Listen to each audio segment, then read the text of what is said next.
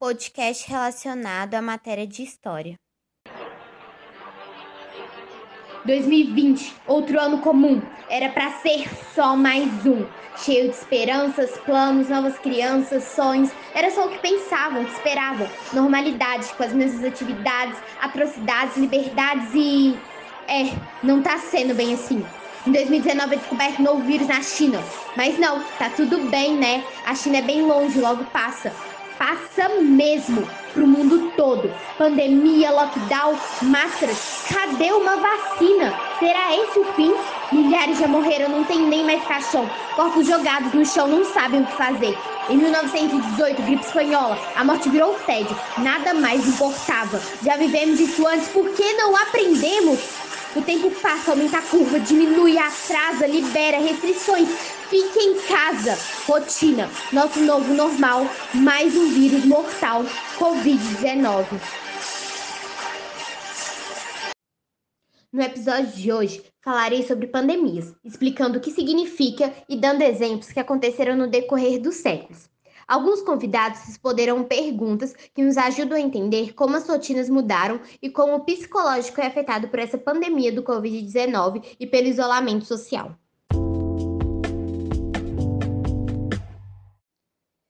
11 de fevereiro de 2020. Doença provocada pelo novo coronavírus é batizada de Covid-19 pela OMS. 2 de abril de 2020. Primeira morte de Covid-19 no Brasil foi em Minas Gerais, informa o Ministério da Saúde. 18 de maio de 2020. Mortes na Itália ficam abaixo de 100 pela primeira vez desde março. 20 de maio de 2020. Mortes diárias por complicações da Covid-19 desacelera na Itália. Brasil tem novo recorde diário de casos de Covid-19. Novo surto na China dá sinais que coronavírus pode estar em mutação. 21 de maio de 2020. Itália pode ter 19 mil mortes a mais por Covid-19 do que números oficiais, aponta levantamento mundo ultrapassa 5 milhões de casos confirmados de Covid-19. Médicos detectam sintomas diferentes dos casos de Covid-19 mais recentes na China. 1 de junho de 2020, Estados Unidos registram 743 novas mortes por Covid-19 em 24 horas. 8 de junho de 2020, Brasil é destaque no mundo por esconder dados. 9 de junho de 2020, Brasil tem 388.406 mortes e 739.403 casos confirmados de coronavírus. 10 de junho de 2020, nova alta de infecções de Covid-19 atinge os Estados Unidos. Brasil supera Estados Unidos e Reino Unido e é o primeiro do mundo na média diária de mortes pelo Covid-19. Especialista dos Estados Unidos diz que pandemia de Covid-19 é pior do que temia. 11 de junho de 2020, Estados Unidos superam 2 milhões de casos de Covid-19. A Organização Mundial da Saúde, OMS, declarou em 11 de março de 2020 que a crise do coronavírus se configurava como uma pandemia. Pandemia é o termo que explica que a contaminação por um vírus é global e que atinge um grande número de pessoas em todos os continentes. É uma universalização da infecção. Outras pandemias aconteceram no mundo durante o decorrer dos séculos. Um exemplo é a peste negra, que ocorreu na segunda metade do século XIV na Europa e matou um terço da população do continente. Essa peste integrou uma série de acontecimentos que contribuíram para a crise da Baixa Idade Média, como as revoltas camponesas, a Guerra dos Cem Anos e o declínio da cavalaria medieval. A peste negra tem sua origem no continente asiático, mais precisamente na China. Sua chegada na Europa estava relacionada com as caravanas de comércio que vinham da Ásia através do mar Mediterrâneo e aportavam nas cidades costeiras europeias, como Veneza e Genova. Calcula-se que um terço da população europeia tenha sido dizimada por conta dessa peste. A propagação da doença inicialmente se deu por meio de ratos e principalmente de pulgas infectadas com bacilo, que acabava sendo transmitida às pessoas quando estas eram picadas pelas pulgas. No estágio mais avançado, a doença começou a se propagar por via aérea, por meio de espirro e gotículas. Contribuíram com a, com a, propagação da doença as precárias condições de higiene e habitação que as cidades e vilas medievais possuíam. Outro fenômeno da época em que se desencadeou a peste foi a atribuição da causa da moléstia aos povos estrangeiros, principalmente aos judeus, que se tornaram um bode expiatório das multidões enfurecidas, milhares de judeus foram mortos durante a eclosão da peste. Como ainda não havia um desenvolvimento satisfatório da ciência médica nessa época, não se sabia as causas da peste e tampouco os meios de tratá-la ou de sanear as cidades e vilas. A peste foi denominada negra por conta das afecções na pele da pessoa acometida pela doença.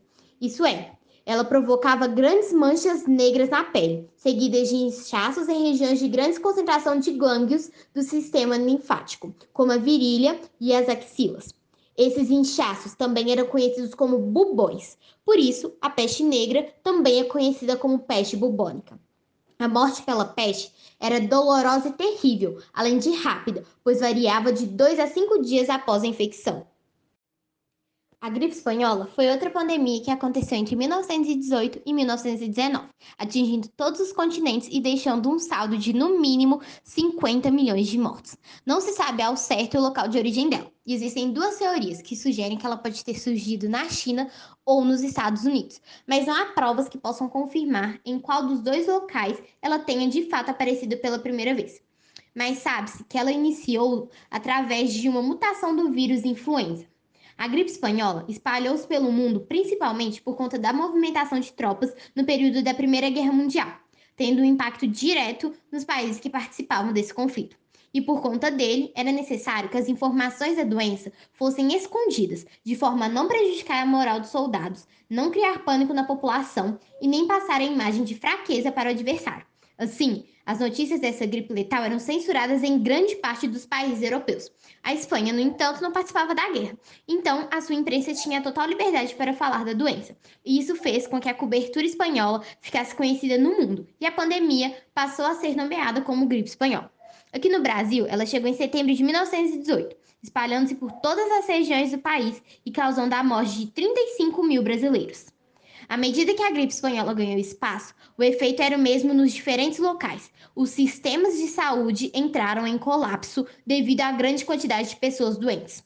Foram tomadas diversas medidas emergenciais, como a improvisação de hospitais e de leitos para atender as pessoas que adoeciam. Como se identificou que a doença era contagiosa, muitos locais adotaram medidas de isolamento social. Assim, foram decretados o fechamento de escolas, igrejas, comércios e repartições públicas em diferentes locais, inclusive no Brasil. Em alguns deles, como nos Estados Unidos, adotou-se o uso de máscaras para reduzir o contágio. Muitos locais ainda incentivaram a população a entrar em quarentena. Pandemias existem há um longo tempo. E entendendo a peste negra e a gripe espanhola, vemos como é importante o saneamento básico e conseguimos identificar medidas preventivas que são parecidas com o contexto em que vivemos. O exemplo é o contexto da gripe espanhola, que também adotou medidas como isolamento social, o uso de máscaras e a quarentena. O novo vírus descoberto na China, o coronavírus, se tornou uma pandemia. E para entender melhor os impactos deste vírus, vamos escutar alunos do Instituto Federal de Ciência e Tecnologia de Minas Gerais, campus Betim, responderem algumas questões sobre isso. Oi, eu sou a Fernanda. É, topei participar da entrevista da Iris para o podcast. É, meus primeiros pensamentos e impressões nas primeiras semanas de isolamento social é, na verdade, eu não fiquei. Foram bem tranquilas essas primeiras semanas, porque eu pensei que é, isso tudo ia durar, tipo, por volta de um mês. Então, eu estava bem tranquila. Então, não houve muita preocupação da minha parte. É, atualmente, é, emocionalmente, eu venho me sentindo é, os meus sentimentos estão um pouco conturbados, não vou negar, atualmente, porque eu tenho passado por muitas crises de ansiedade, alguns problemas na família mesmo, mas eu estou arranjando algumas formas de lidar com isso, tentando me distrair disso tudo, para poder me manter a minha sanidade mental durante a quarentena. É, o ensino à distância, é, para mim, não tem sido eficaz pois eu não consigo aprender nada por mesmo que eu tente aprender alguma coisa, pesquisar, ver vídeo aula, eu não consigo aprender de forma satisfatória e para mim já tá virando uma coisa monótona apenas fazer atividade sem aprender as matérias. Olá, meu nome é Letícia, tenho 17 anos, sou estudante do curso integrado de mecânica e fui convidada a responder algumas perguntas pela Iris a respeito da nossa situação atual. Bom, nas primeiras semanas de isolamento social, confesso que estava bem tranquila. Não imaginei que os números de mortos e infectados chegariam na situação em que está, o que é muito triste. Me sentia bastante otimista e não pensei nem por um momento que o isolamento se estenderia por mais de 15 dias. Emocionalmente, tenho me, sentido, tenho me sentido desgastada e cansada. Não aguento mais assistir aos jornais e ver que os números de mortos atingem um novo recorde a cada dia. Além disso, tem os posicionamentos indiferentes do presidente que eu não me sinto representada e nunca vou me sentir. Em relação ao ensino à distância, vejo como algo necessário, principalmente para nós, alunos do terceiro ano. Tendo atividades com dia e horário para serem entregues, não tem espaço para adiamentos, pois senão as acumulações ficam cada dia maiores. É claro que não concordo com uma demanda muito alta de exercícios, porque estamos em uma escola federal e temos mais de 15 disciplinas para realizar, além de termos que ajudar em casa e separar um tempo de lazer para conseguirmos descansar. Oi, eu sou o Robert eu topei participar da entrevista da Iris e eu achava no início do isolamento que iria ser uma coisa mais rápida, porque como dizia naquela época, que falava que iria ser entre 15 e 30 dias. E com isso eu também achava que iria ser uma coisa mais fácil de se passar por ser esse curto período de tempo. Atualmente eu estou sentindo emocionalmente um pouco afetado, com bastante ansiedade e também um pouco preocupado com as coisas que estão acontecendo no mundo em geral e aqui no, é, no nosso país, que é coisa que está muito conturbado também, além do ensino à distância, que na distância não está sendo muito favorável e em geral os professores e os alunos não estavam preparados para isso, além de que está sendo bem menos produtivo do que se fosse presencial. E isso me faz pensar que ensino à distância, por exemplo, ele vai ser uma coisa, além de mais comum, muitas pessoas vão começar a entender melhor ele, conseguir fazer ele mais fácil, por causa do que a gente está passando atualmente na quarentena. E eu também acho que mesmo depois de um tempo que acaba, mesmo quando acabar a quarentena e coisa do tipo, ainda vai demorar um tempo para tudo normalizar e voltar como era antes. Oi, meu nome é Sara. É, e assim, nas primeiras semanas de isolamento social, eu estava me sentindo muito confusa e muito insegura sobre tudo que estava acontecendo, principalmente porque era um cenário novo e com muita necessidade de adaptação. É, Atualmente eu tenho me sentido muito angustiada, muito ansiosa com tudo que está acontecendo e também com muito medo, principalmente devido à instabilidade política que a gente está vivendo. É, o futuro é uma coisa que me preocupa muito. Muitas pesquisas, inclusive, já falaram que o Brasil vai ser provavelmente um dos últimos países a conseguir se restabelecer realmente. Então, torna-se algo realmente preocupante. É, e sobre o ensino à distância, eu não sei dizer o certo que eu acho, mas eu tenho certeza de que muitas coisas precisam ser reavaliadas porque muitos alunos se encontram em desvantagem, principalmente por muita dificuldade de aprendizado e tudo mais. O psicológico também é, devido a tudo que está acontecendo, não se encontra muitas vezes num quadro adequado para conseguir aprender de fato. Então é algo que eu acho que precisa ser reavaliado em alguns pontos. Olá, sou Vinícius Eduardo, terceiro ano de mecânica. E nas primeiras semanas de isolamento eu achei que seriam poucos meses, sabe? Um mês ou talvez dois meses de isolamento. Só que a postura do, da população é, ampliou esse, esse período, né? A gente vai ter que ficar aí por vários meses. E, e eu tenho me sentido meio mal com toda essa história, porque se sente muito impotente, né? E não, não tem como fazer muita coisa a respeito, a não ser ficar em casa e respeitar o isolamento. E eu vejo o ensino à distância como muito improdutivo e nem um pouco democrático, sabe? Porque tem muitas pessoas que não têm acesso a, a computadores, internet, ou se tem, a internet é muito ruim e a pessoa não tem um local de estudo dentro de casa.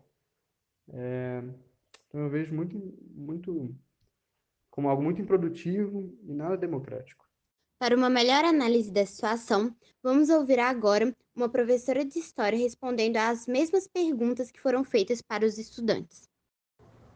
Olá, meu nome é Cleidiane Oliveira, sou graduada em História, mestre e doutoranda em Educação pela PUC Minas. É, e eu queria falar então sobre os meus primeiros pensamentos e impressões na primeira, nas primeiras semanas de isolamento social. Então, acho que como todos, é, o primeiro processo foi de comprar o que faltava, né? É, e me abastecer de coisas. Eu tenho um namorado que é doutorando em microbiologia, então ele me falou que esse processo ia demorar muito. Então eu decidi sair da região de onde eu estava e passar uma temporada fora da cidade. Eu fui para o Cerro porque eu estava pensando em qualidade de vida para mim. Estou num processo de doutorado, então a minha rotina não foi muito alterada pela pelo processo, né, de, de distanciamento social, mas eu queria ter qualidade para poder escrever e para poder ficar num ambiente mais lá não é rural, né, mas num ambiente mais distante dessa dessa metrópole aqui, Belo Horizonte. É... Atualmente eu venho me sentindo emocionalmente bem. É engraçado, mas eu venho num processo de, de análise com um psicanalista já tem um ano e meio e o que eu toda a vida tive que controlar foi os meu, meus processos é, ansiogênicos, né? Achei que, a, que esse sentimento de ficar trancado, só ficar estudando, fosse aumentar, mas não foi isso que aconteceu. Eu continuo bem, continuo estável. É, o que anda me desanimando mesmo, eu acho que é pensar quando é que esse processo vai acabar, né? A gente já está aí com 40 mil mortos, né? A gente está empilhando corpos. O Brasil longe do esforço mundial para fazer a, a vacina, enfim. Eu acho que o que vem me provocando mais emocionalmente não é o distanciamento social propriamente dito, mas é ver, é não ver, na verdade, né? nenhuma política voltada para a superação desse momento. E só uma preocupação em, em uma, uma, uma falsa dicotomia que se coloca, sabe, entre economia e saúde, sabe? Então essa, isso é o que vem me deixando mais emocionalmente abalada. Então, pensar o ensino à distância é um, um grande desafio. Acho que o primeiro é, o primeiro desafio é a gente pensar que não havia um projeto para a inserção das disciplinas à distância. Né? A gente foi obrigado a pensar isso. Então, eu não sei se as escolas estavam preparadas para isso. Algumas têm saído muito bem, é, algumas escolas particulares, né? E, e outras eu acho que têm topado um desafio e têm pensado essas estratégias, mas é a dificuldade de se pensar uma estratégia no meio do furacão, né? Isso é um pouco difícil de imaginar, não é? Acho que talvez esse momento possa é, deixar as, as escolas mais preparadas para um, um possível ensino à distância, sabe? Que seja melhor pensado, elaborado, mas hoje é, ensino à distância é tentativa e erro, né? No meio do olho do furacão, assim. Então, acho que isso é muito preocupante. É, segundo, que tem uma, uma coisa que eu acho que a gente perde, e aqui eu falo da educação básica principalmente, mas também falo das primeiras, das pessoas que estão nas suas primeiras graduações. É, existe algo que a gente perde com o ensino à distância. Eu acredito nisso. Eu acho que esse é o momento da gente refletir sobre o que é isso que se perde.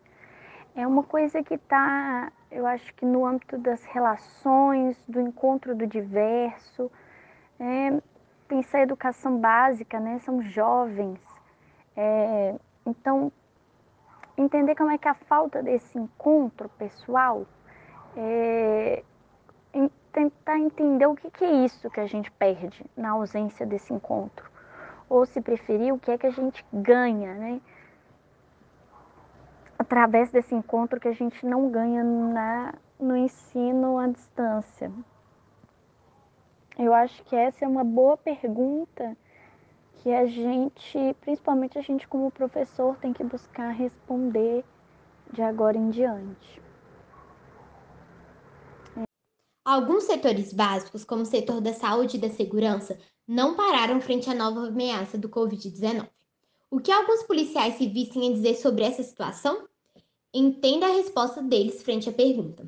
Vocês da Polícia Civil, do setor de segurança, estão trabalhando mesmo com toda essa situação e agradecemos pelo trabalho. Então, gostaria de perguntar como tem se sentido com a exposição e com a rotina de trabalho. A dinâmica de vocês mudou? Quais mudanças mais perceptíveis no trabalho de vocês? Olá, meu nome é Hugo, sou investigador da Polícia Civil de Minas Gerais. Estou nessa profissão há exatos 10 anos. Agradeço ao grupo pelo reconhecimento do trabalho prestado à sociedade e agradeço a oportunidade de contribuir com informações para o seu podcast sobre o tema coronavírus. Bom, após a confirmação pelo Ministério da Saúde em 26 de fevereiro sobre o primeiro caso no Brasil, todos nós policiais ficamos apreensivos e atentos. Em 17 de março, a primeira morte foi confirmada. E em 6 do 3 foi confirmado o primeiro caso em Minas. Foi de uma mulher em Divinópolis. Após essa data, tudo mudou foi publicada a portaria interna número 1 de março de 2020, na qual o uso da máscara passou a ser obrigatório. E várias outras coisas alteraram a sua realidade e mudaram. Consultas médicas aos policiais foram suspensas, cirurgias, exames, foi adotado o regime especial do teletrabalho, que consiste em produzir investigações de forma remota com o uso de ferramentas especiais criadas especificamente após a pandemia decretada, com tecnologias mais avançadas. As reuniões passaram a ser feitas de forma online. O atendimento à sociedade que procura a ajuda do policial nas delegacias passou a ser regulado por rígidas regras de controle de higiene o distanciamento de no mínimo um metro e meio entre as pessoas passou a ser obrigatório, a esterilização dos materiais de trabalho passou a ser obrigatória, o contato com criminosos presos em flagrante passou a ser de forma cuidadosa e cautelosa para não se contaminar. Tudo que envolve nosso trabalho policial está diferente. Nossas rotinas mudaram, nossa dinâmica de trabalho mudou, Estamos todos nos adaptando a este novo estilo de vida pessoal e profissional. Espero ter contribuído com esse podcast. Fiquem todos com Deus e se virem algum crime, denuncie ligando 181. Agora vamos escutar uma psicóloga. Boa tarde, meu nome é Cláudia Caetano. Gostaria de falar sobre o momento que estamos vivendo. Eu sou psicóloga e nesse momento de pandemia que nos afastou socialmente, Entretanto, nos estreitou algumas de nossas relações. Em psicologia, buscamos a evolução, mudanças, autoconhecimento e acredito que podemos trabalhar na diversidade. Hoje, a possibilidade de nos reinventarmos face necessária. Precisamos nos permitir. Somos seres em crescimento. Por isso, não podemos nos definir. Ainda não estamos prontos. Acredito que, como a flor de lótus nasce em meio à lama, esse é o momento de florescer. No Instituto Federal de Minas Gerais, Campus Betim, as professoras de História promoveram, no contexto em que estamos vivendo de isolamento social e aulas online, a participação de todos os estudantes do campus na Pré-Olimpíada Nacional de História do Brasil. Essa atividade, com o objetivo de ensinar a partir das questões de cada fase, foi um momento enriquecedor para os alunos, já que promoveu conhecimento histórico, cultural e social. Essa Olimpíada nos proporcionou ent entender durante as fases fatos históricos e culturais também no âmbito das artes e literatura, e nos possibilitou realizar análises críticas do que estamos vivenciando em comparação com outros contextos. Na última fase, deveríamos fazer um resumo comentado, como se estivéssemos em 2050, achando os diários escritos por diversos brasileiros durante as fases da Olimpíada. Assim, Faça a leitura do meu resumo comentado sobre sete diários escritos entre os dias 27 de abril e 16 de maio de 2020, com relatos de como era a vida nos meses iniciais da pandemia de 2020. O que pessoas de diferentes idades pensavam de política e estudos à distância 30 anos atrás? Recentemente foram achados diários que datam de 2020 no contexto da pandemia. Esses diários foram criados em uma Olimpíada de História de uma antiga faculdade presencial de São Paulo. Hoje em dia, a faculdade se tornou um grande centro de pesquisas de documentos históricos e divulgaram agora estes preciosos relatos que nos ajudam a entender, a partir de recortes, o contexto político e social vivenciado por aquela geração. A partir da análise feita em diários de pessoas com idades variando de 13 a 55 anos, observamos que a política do Brasil naquele período era motivo de preocupação até mesmo para os mais jovens. Analisando os trechos que falam sobre isso, é possível compreender o descaso para com a pandemia e medidas extremamente imprudentes do âmbito federal. Como é observado no Diário de RC, em que ela diz que andava chateada com as atitudes de algumas importantes figuras políticas que estavam minimizando e desprezando a intensidade e perigo do coronavírus e deixando de tomar os devidos cuidados para não contraírem a doença e estimulando a população a desprezar o perigo. Entendemos que a política chegou até mesmo a influenciar a população psicologicamente e fisicamente ao ignorar o grande perigo daquele vírus que assolou o mundo décadas atrás. Ao observar os trechos que falam sobre a saúde psicológica, é possível entender que o período de isolamento social provocado pelo Covid-19 deixou as pessoas com grandes incertezas e provocou o aumento da ansiedade e estresse em muitos jovens e adultos. Os mais jovens, para lidar com isso, mergulharam no mundo dos games e assim, eles passavam o dia jogando e ou conversando com amigos pela internet. O estudo à distância ganhou o lugar que tem hoje em nossas vidas 30 anos atrás, em que, mesmo sendo difícil e de certa maneira precário, fez parte do dia a dia dos cidadãos na pandemia. Em todos os diários, é possível entender que o estudo fazia parte da rotina de alguns dos brasileiros, que até mesmo quando adultos e formados voltaram a estudar. Como é observado no trecho de BSA, que diz que seu colégio disponibilizou aulas online e toda uma plataforma e organização para que ele e seus colegas tivessem aula em casa, vemos que algumas escolas introduziram o estudo via AD. E assim, os alunos não foram tão prejudicados intelectualmente por aquele vírus que deixou o país em 2020 quase um ano sem aulas presenciais. O normal para o mundo mudou. Vivemos uma nova realidade e em nossa rotina temos que enfrentar os desafios que essa pandemia nos impõe com diversas mudanças econômicas, sociais e culturais. Sendo assim, a cada dia devemos procurar aprender como sobreviver e enxergar o futuro de uma forma melhor. Chegamos ao fim deste episódio. Fiquem seguros e fiquem em casa se puderem. Todas as participações e divulgações de identidades nesse podcast foram autorizadas. Os textos contidos são autorais e as fontes de pesquisa utilizadas foram o site História do Mundo e Notícias Google. Contamos com a participação dos alunos Fernanda Cristina Neves Soteiro, Letícia Augusta Rezende, Robert Gonçalves Vieira de Souza, Sara Rachid Oliveira e Vinícius Eduardo Silva de Jesus. da professora Cleidiane Lemes de Oliveira, do policial civil Hugo e da psicóloga Cláudia Eliane Caetano. Meu nome é Iris Aguiar, espero que tenham gostado e tenham um bom dia.